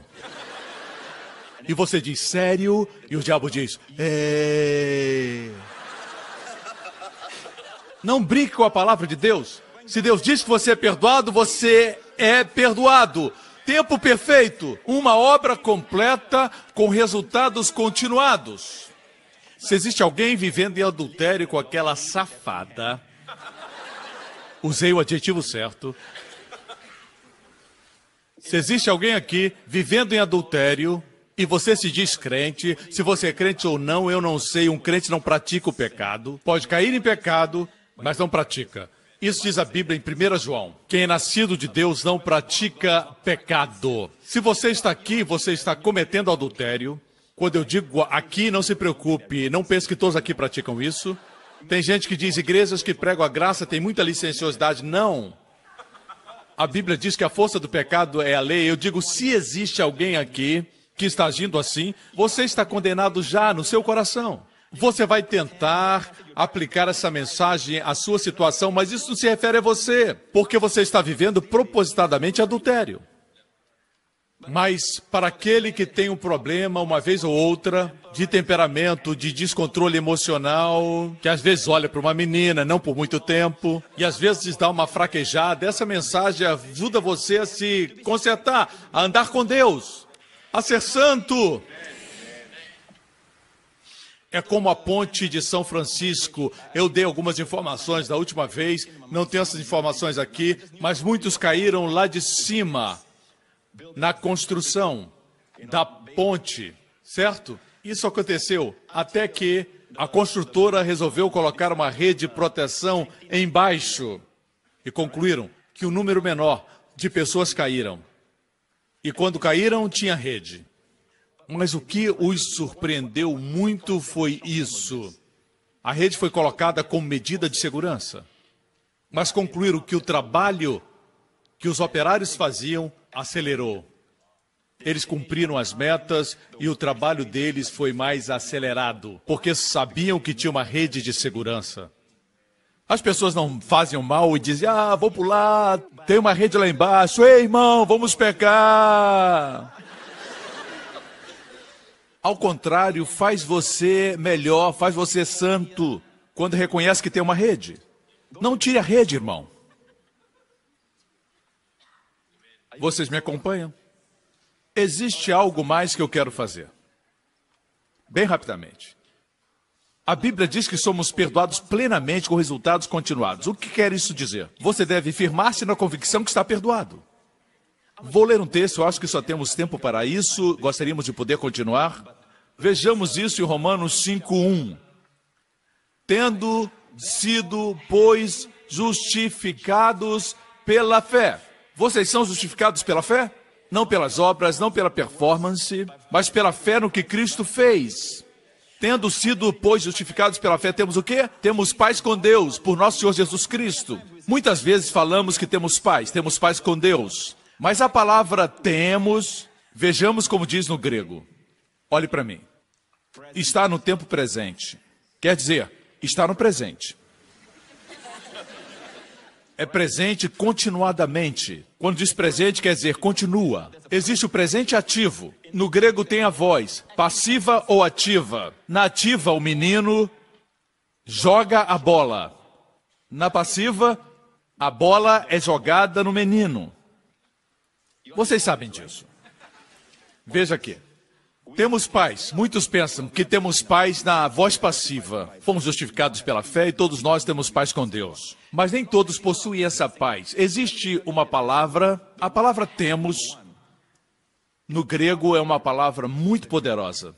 E a palavra eco, no grego. E eco significa, escute, segurar nas mãos, possuir, ter e usufruir. Quando diz que temos paz, não está no passivo. Ah, eu fui justificado por Deus e agora eu tenho paz, tenho paz com Deus. Não, não. Mas quer dizer, segure, usufrua. Voltemos ao texto. Temos está no presente ativo, não passivo.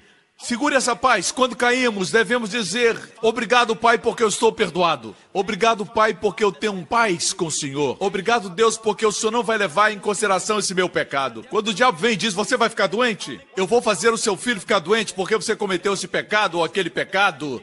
Você deve se firmar no que está escrito nesse versículo. Não, eu tenho paz com Deus. Deus está do meu lado. Deus está do lado do meu filho. Meu filho e minha família não sofrerão pelos pecados que eu cometi porque eu estou perdoado. Você tem que possuir, tem que reivindicar, tem que declarar. Você não diz para ser perdoado. Você diz porque foi perdoado. Vamos tomar posse da nossa herança. Eco é uma palavra poderosa. Vamos nos firmar nisso. A versão amplificada é muito clara. Eu dou graças a Deus porque antes de ler a versão amplificada, Deus me deu essa revelação. Amém? Veja na versão amplificada. Consequentemente, uma vez que vocês foram justificados, declarados justos através da fé, vamos nos apegar. Vamos nos apegar ao fato que nós temos a paz da reconciliação, para abraçar e para desfrutar paz com Deus. É crucial para a sua saúde, para a sua liberdade, da depressão, das preocupações e dos vícios. Você não pode dizer somente eu fui justificado por Deus pela fé e tenho paz. Não, não é assim. Apegue-se a isso. Mas, pastor, não sinto essa paz. Não é uma questão de sentimento. Apegue-se a isso. Muitos pensamentos virão à sua mente. Certo? Olhe para você, veja seus pensamentos. E, por causa disso, o diabo vai dizer: Eu tenho o direito de entrar na sua vida, trazer problemas, fazer o seu corpo enfermo, trazer doenças para os seus filhos. Muitas pessoas inconscientemente ficam esperando isso, mas Deus diz: Não, tome posse da sua herança. Vamos nos apegar ao fato de que temos paz com Deus. Está no presente ativo, meu irmão, ativo, não passivo. No próximo programa, Você está perdoado de todos os pecados que cometer na sua vida e, como resultado, você diariamente permanece perdoado. E você tem que se apegar a isso. Todo pastor, todo ministro, todo líder que lidera um rebanho, o precioso rebanho que é o corpo de Cristo, o rebanho de Deus, deve julgar corretamente. Declarar que só os pecados do passado estão perdoados é julgar de forma errada. último programa, É algo feito uma vez por todas. Jesus disse: está consumado na cruz. Essa foi uma ação completa. Ele não precisa voltar para consumar de novo. Uma vez por todas, com resultados continuados no seu presente, você permanece perdoado. Está sempre perdoado. Me escutam, está no tempo perfeito. Quer dizer, você foi plenamente perdoado com resultados contínuos no seu presente. hoje com o pastor Joseph Prince. É como a ponte de São Francisco. Eu dei algumas informações da última vez, não tenho essas informações aqui, mas muitos caíram lá de cima, na construção da ponte, certo? Isso aconteceu até que a construtora resolveu colocar uma rede de proteção embaixo e concluíram que um número menor de pessoas caíram. E quando caíram, tinha rede. Mas o que os surpreendeu muito foi isso. A rede foi colocada como medida de segurança. Mas concluíram que o trabalho que os operários faziam acelerou. Eles cumpriram as metas e o trabalho deles foi mais acelerado, porque sabiam que tinha uma rede de segurança. As pessoas não fazem o mal e dizem: Ah, vou pular, tem uma rede lá embaixo, ei irmão, vamos pegar. Ao contrário, faz você melhor, faz você santo, quando reconhece que tem uma rede. Não tire a rede, irmão. Vocês me acompanham? Existe algo mais que eu quero fazer. Bem rapidamente. A Bíblia diz que somos perdoados plenamente com resultados continuados. O que quer isso dizer? Você deve firmar-se na convicção que está perdoado. Vou ler um texto, eu acho que só temos tempo para isso. Gostaríamos de poder continuar. Vejamos isso em Romanos 5:1. Tendo sido, pois, justificados pela fé. Vocês são justificados pela fé? Não pelas obras, não pela performance, mas pela fé no que Cristo fez. Tendo sido, pois, justificados pela fé, temos o quê? Temos paz com Deus, por nosso Senhor Jesus Cristo. Muitas vezes falamos que temos paz, temos paz com Deus. Mas a palavra temos, vejamos como diz no grego. Olhe para mim. Está no tempo presente. Quer dizer, está no presente. É presente continuadamente. Quando diz presente, quer dizer continua. Existe o presente ativo. No grego tem a voz, passiva ou ativa. Na ativa, o menino joga a bola. Na passiva, a bola é jogada no menino. Vocês sabem disso. Veja aqui. Temos pais. Muitos pensam que temos pais na voz passiva. Fomos justificados pela fé e todos nós temos paz com Deus. Mas nem todos possuem essa paz. Existe uma palavra, a palavra temos, no grego é uma palavra muito poderosa. E a palavra eco, no grego. E eco significa, escute, segurar nas mãos, possuir, ter e usufruir. Quando diz que temos paz, não está no passivo. Ah, eu fui justificado por Deus e agora eu tenho paz, tenho paz com Deus. Não, não. Mas quer dizer, segure, usufrua. Voltemos ao texto. Temos está no presente ativo, não passivo. Segure essa paz. Quando caímos, devemos dizer: Obrigado, Pai, porque eu estou perdoado. Obrigado, Pai, porque eu tenho paz com o Senhor. Obrigado, Deus, porque o Senhor não vai levar em consideração esse meu pecado. Quando o diabo vem e diz: Você vai ficar doente? Eu vou fazer o seu filho ficar doente porque você cometeu esse pecado ou aquele pecado. Você deve se firmar no que está escrito nesse versículo. Não, eu tenho paz com Deus. Deus está do meu lado. Deus está do lado do meu filho. Meu filho e minha família não sofrerão pelos pecados que eu cometi porque eu estou perdoado. Você tem que possuir, tem que reivindicar, tem que declarar. Você não diz para ser perdoado. Você diz porque foi perdoado. Vamos tomar posse da nossa herança.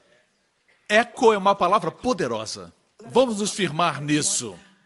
A versão amplificada é muito clara. Eu dou graças a Deus porque antes de ler a versão amplificada, Deus me deu essa revelação.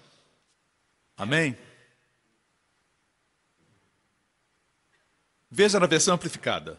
Consequentemente, uma vez que vocês foram justificados, declarados justos através da fé, vamos nos apegar.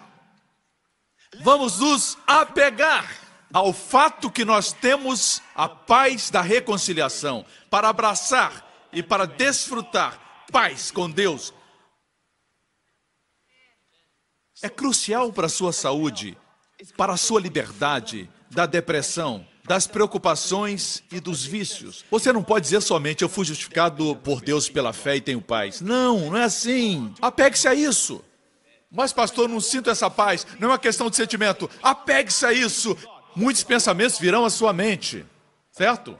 Olhe para você, veja seus pensamentos e, por causa disso, o diabo vai dizer: Eu tenho o direito de entrar na sua vida, trazer problemas, fazer o seu corpo enfermo, trazer doenças para os seus filhos. Muitas pessoas inconscientemente ficam esperando isso, mas Deus diz: Não, tome posse da sua herança. Vamos nos apegar ao fato de que temos paz com Deus.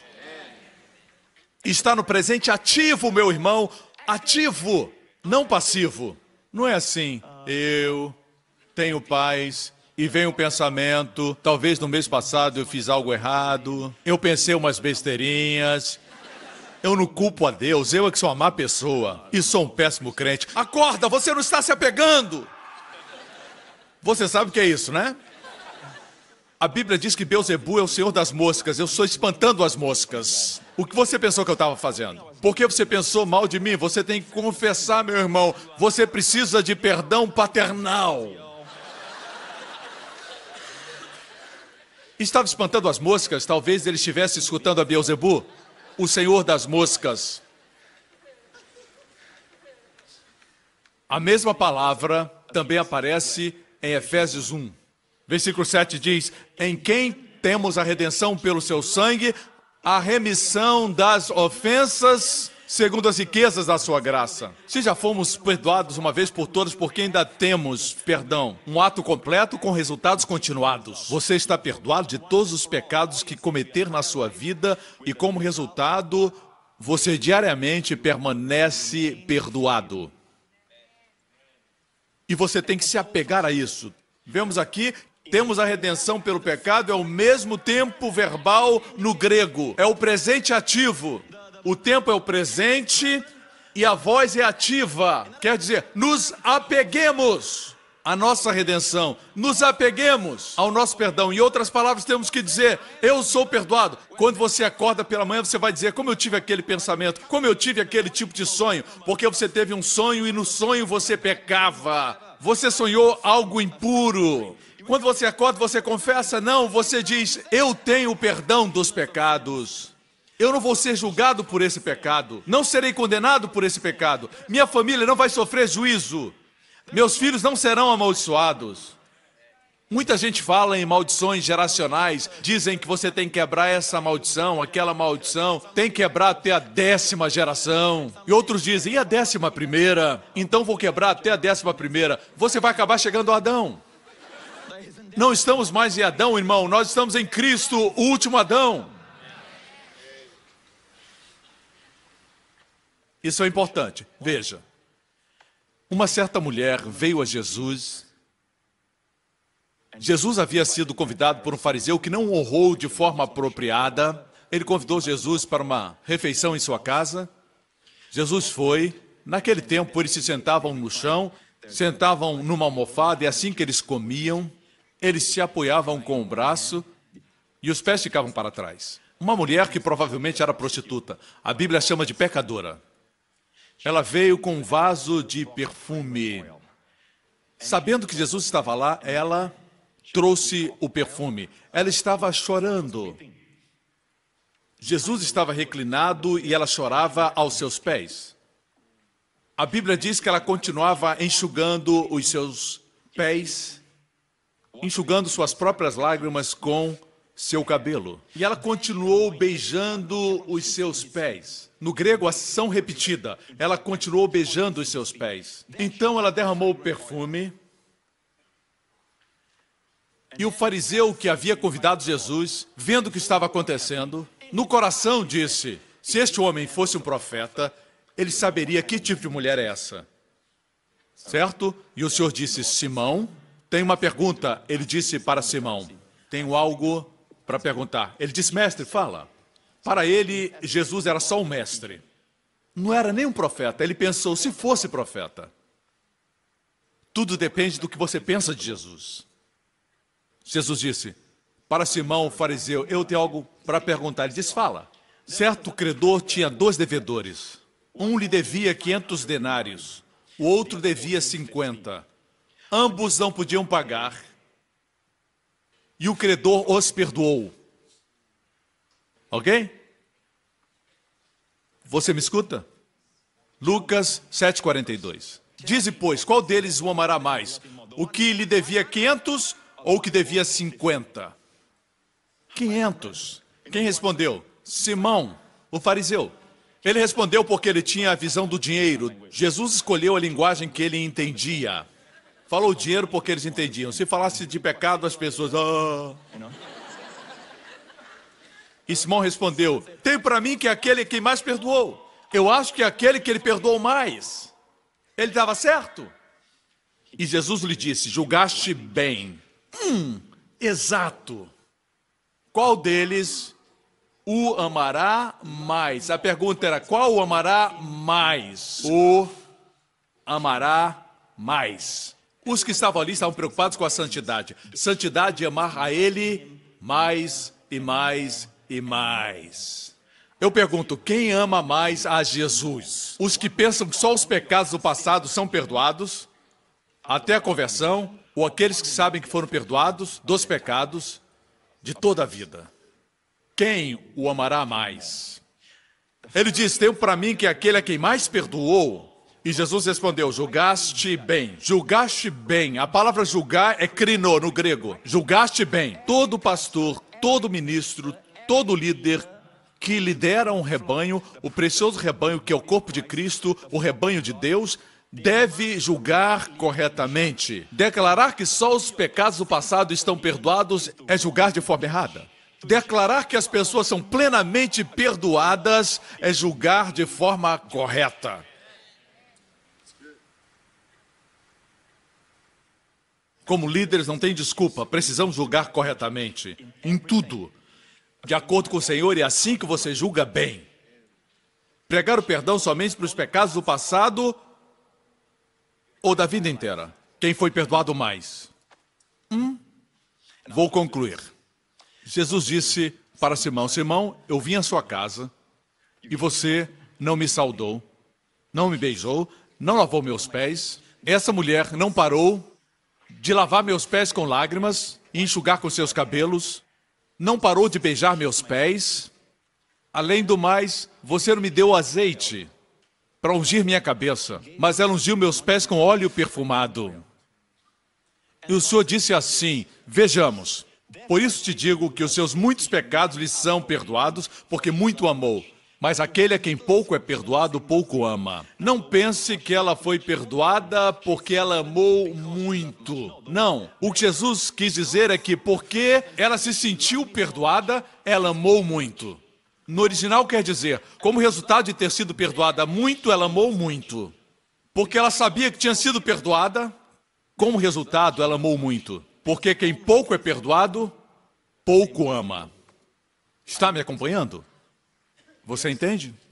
Muitos leem a história e dizem, ela já havia sido perdoada, porque depois ele disse para ela, os seus pecados foram perdoados. Deixa eu fazer uma pergunta. Essa mulher tinha tido outro encontro com Jesus para ter sido perdoada? Ela entrou naquela casa sabendo que havia sido perdoada? Ou ela fez tudo o que fez sem saber que estava perdoada em busca do perdão dos seus pecados? Mas a Bíblia diz que ela já havia sido perdoada, ou a ilustração não faria sentido, porque diz que aquele que pouco foi perdoado, pouco ama.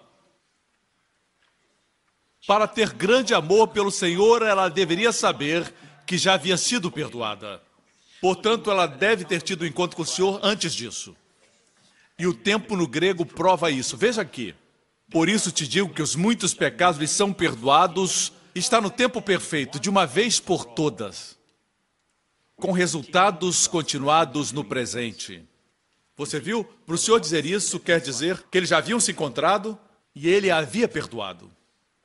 Talvez fosse a mulher flagrada em adultério. Nós não sabemos.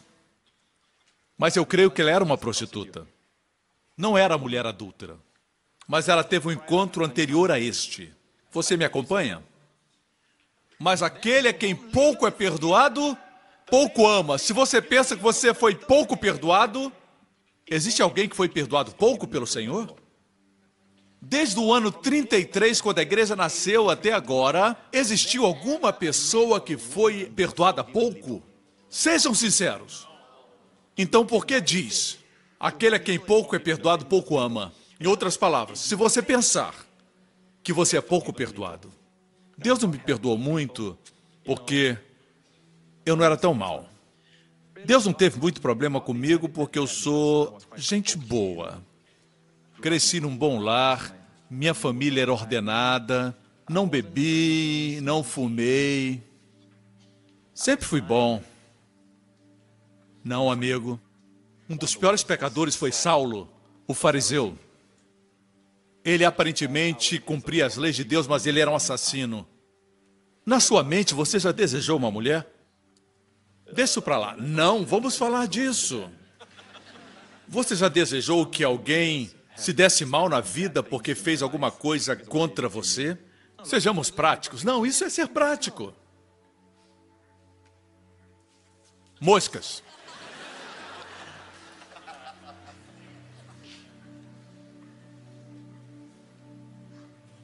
A palavra perdoado aqui não é como a primeira palavra. A mulher foi perdoada e está no tempo perfeito. Uma vez por todas. Um ato completo com resultados presentes. Ela permaneceu perdoada e ela sabia disso. Por isso o amava muito. Mas aquele a quem pouco é perdoado, esse perdoado está no presente. Este ama pouco. Mas aqueles que pensam que precisam do perdão todos os dias, esses amam pouco. Que essa seja uma lição profunda para nós. É super importante que aprendamos isso. Se você pensa que precisa sempre estar sendo perdoado, você ama pouco. Você pode clamar pelo nome de Jesus, pode mencionar seu nome em público e agir como se você fosse santo, mas lá no seu coração você de fato ama Jesus? Não, somente aqueles que sabem que foram perdoados muito. Você não julga bem, esse é o problema. Então ele disse para ela: Pastor, como o senhor explica isso? Ele disse para ela: os seus pecados são perdoados. Por essa razão, alguns dizem: foi nessa hora que ele a perdoou. Não, porque o perdão aqui está no tempo perfeito outra vez. O que quer dizer que ele a lembrou uma vez mais que ela estava perdoada. Por exemplo, eu prego só uma vez a mensagem que você está perdoado e depois nunca mais falo nisso? Não, veja o que estou fazendo agora. Eu estou relembrando você que os seus pecados foram, uma vez por todas, perdoados. É exatamente isso que eu estou fazendo, não é? Estou lembrando a você que seus pecados estão perdoados. Ele gosta de lembrar que seus pecados são perdoados. Não quer dizer que ele está perdoando você agora. Aham, muitos pensam assim. Não, mas a mulher veio e não fez o que fez para ser perdoada, senão seriam obras mortas. Ela fez isso porque o seu coração estava transbordando de alegria e gratidão pelo que o Senhor havia feito por ela. Em algum lugar, não sabemos quando, o Senhor a encontrou e a perdoou. E ela ficou tão grata que queria fazer alguma coisa por ele, e ela o encontrou na casa do fariseu. E depois de ter feito o que fez, o Senhor a usou como exemplo e depois a relembrou que seus pecados estavam plenamente perdoados. Nós precisamos ouvir isso muitas vezes, não é verdade? Sejam sinceros, não precisamos ouvir sempre? Ou você acha, pastor, para de falar, o senhor já falou isso? Já entendemos a mensagem, pastor? Ah, entendeu? Vou espantar as moscas da sua cabeça então.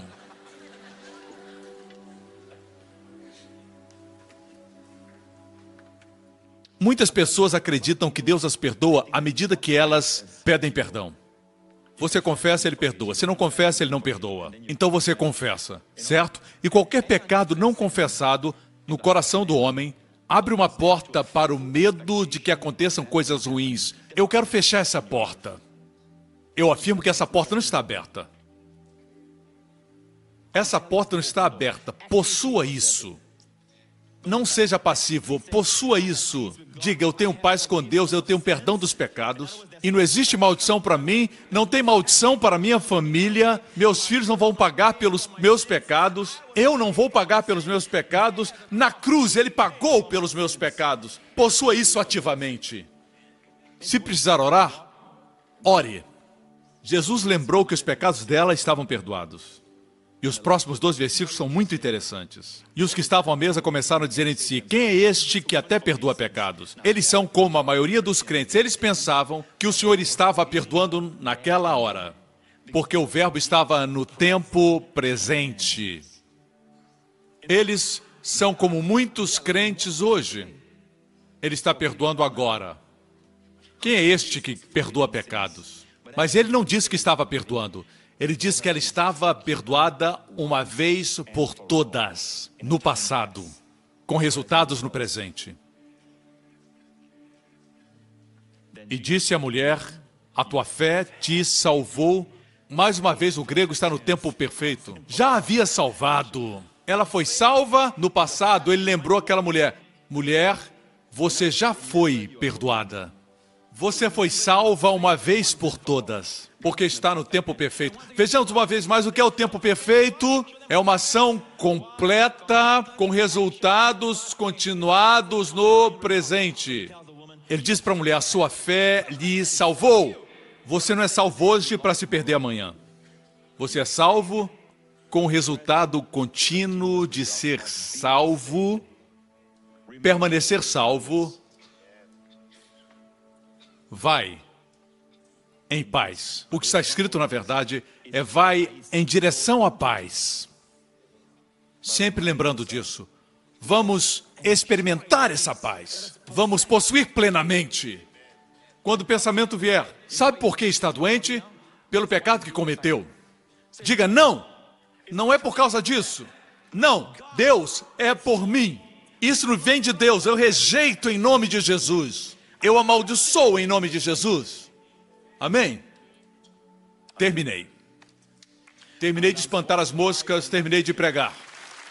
Amém? Foram abençoados? Fez você querer amá-lo mais? Amém? Viver para honrar e glorificar seu nome? Sim, claro. Teve o mesmo efeito em mim, me fez um pastor. Isso também vai acontecer com você. Todos os olhos fechados, cabeças baixas nesse lugar. Como disse, vivemos tempos perigosos. Não brinque com aquilo que você crê. Não brinque com a sua crença. Precisa crer corretamente, julgar retamente e pensar biblicamente. E pensar alinhado com o nosso Senhor Jesus Cristo. Não pensar somente com a teologia humana, se utilizando de palavras como judicial e paternal, no lugar de dizer para as pessoas honestas que estão nas ruas, empresários, fazendeiros, comerciantes, professores, dizer para eles: vocês são perdoados totalmente. Não vamos brincar com palavras.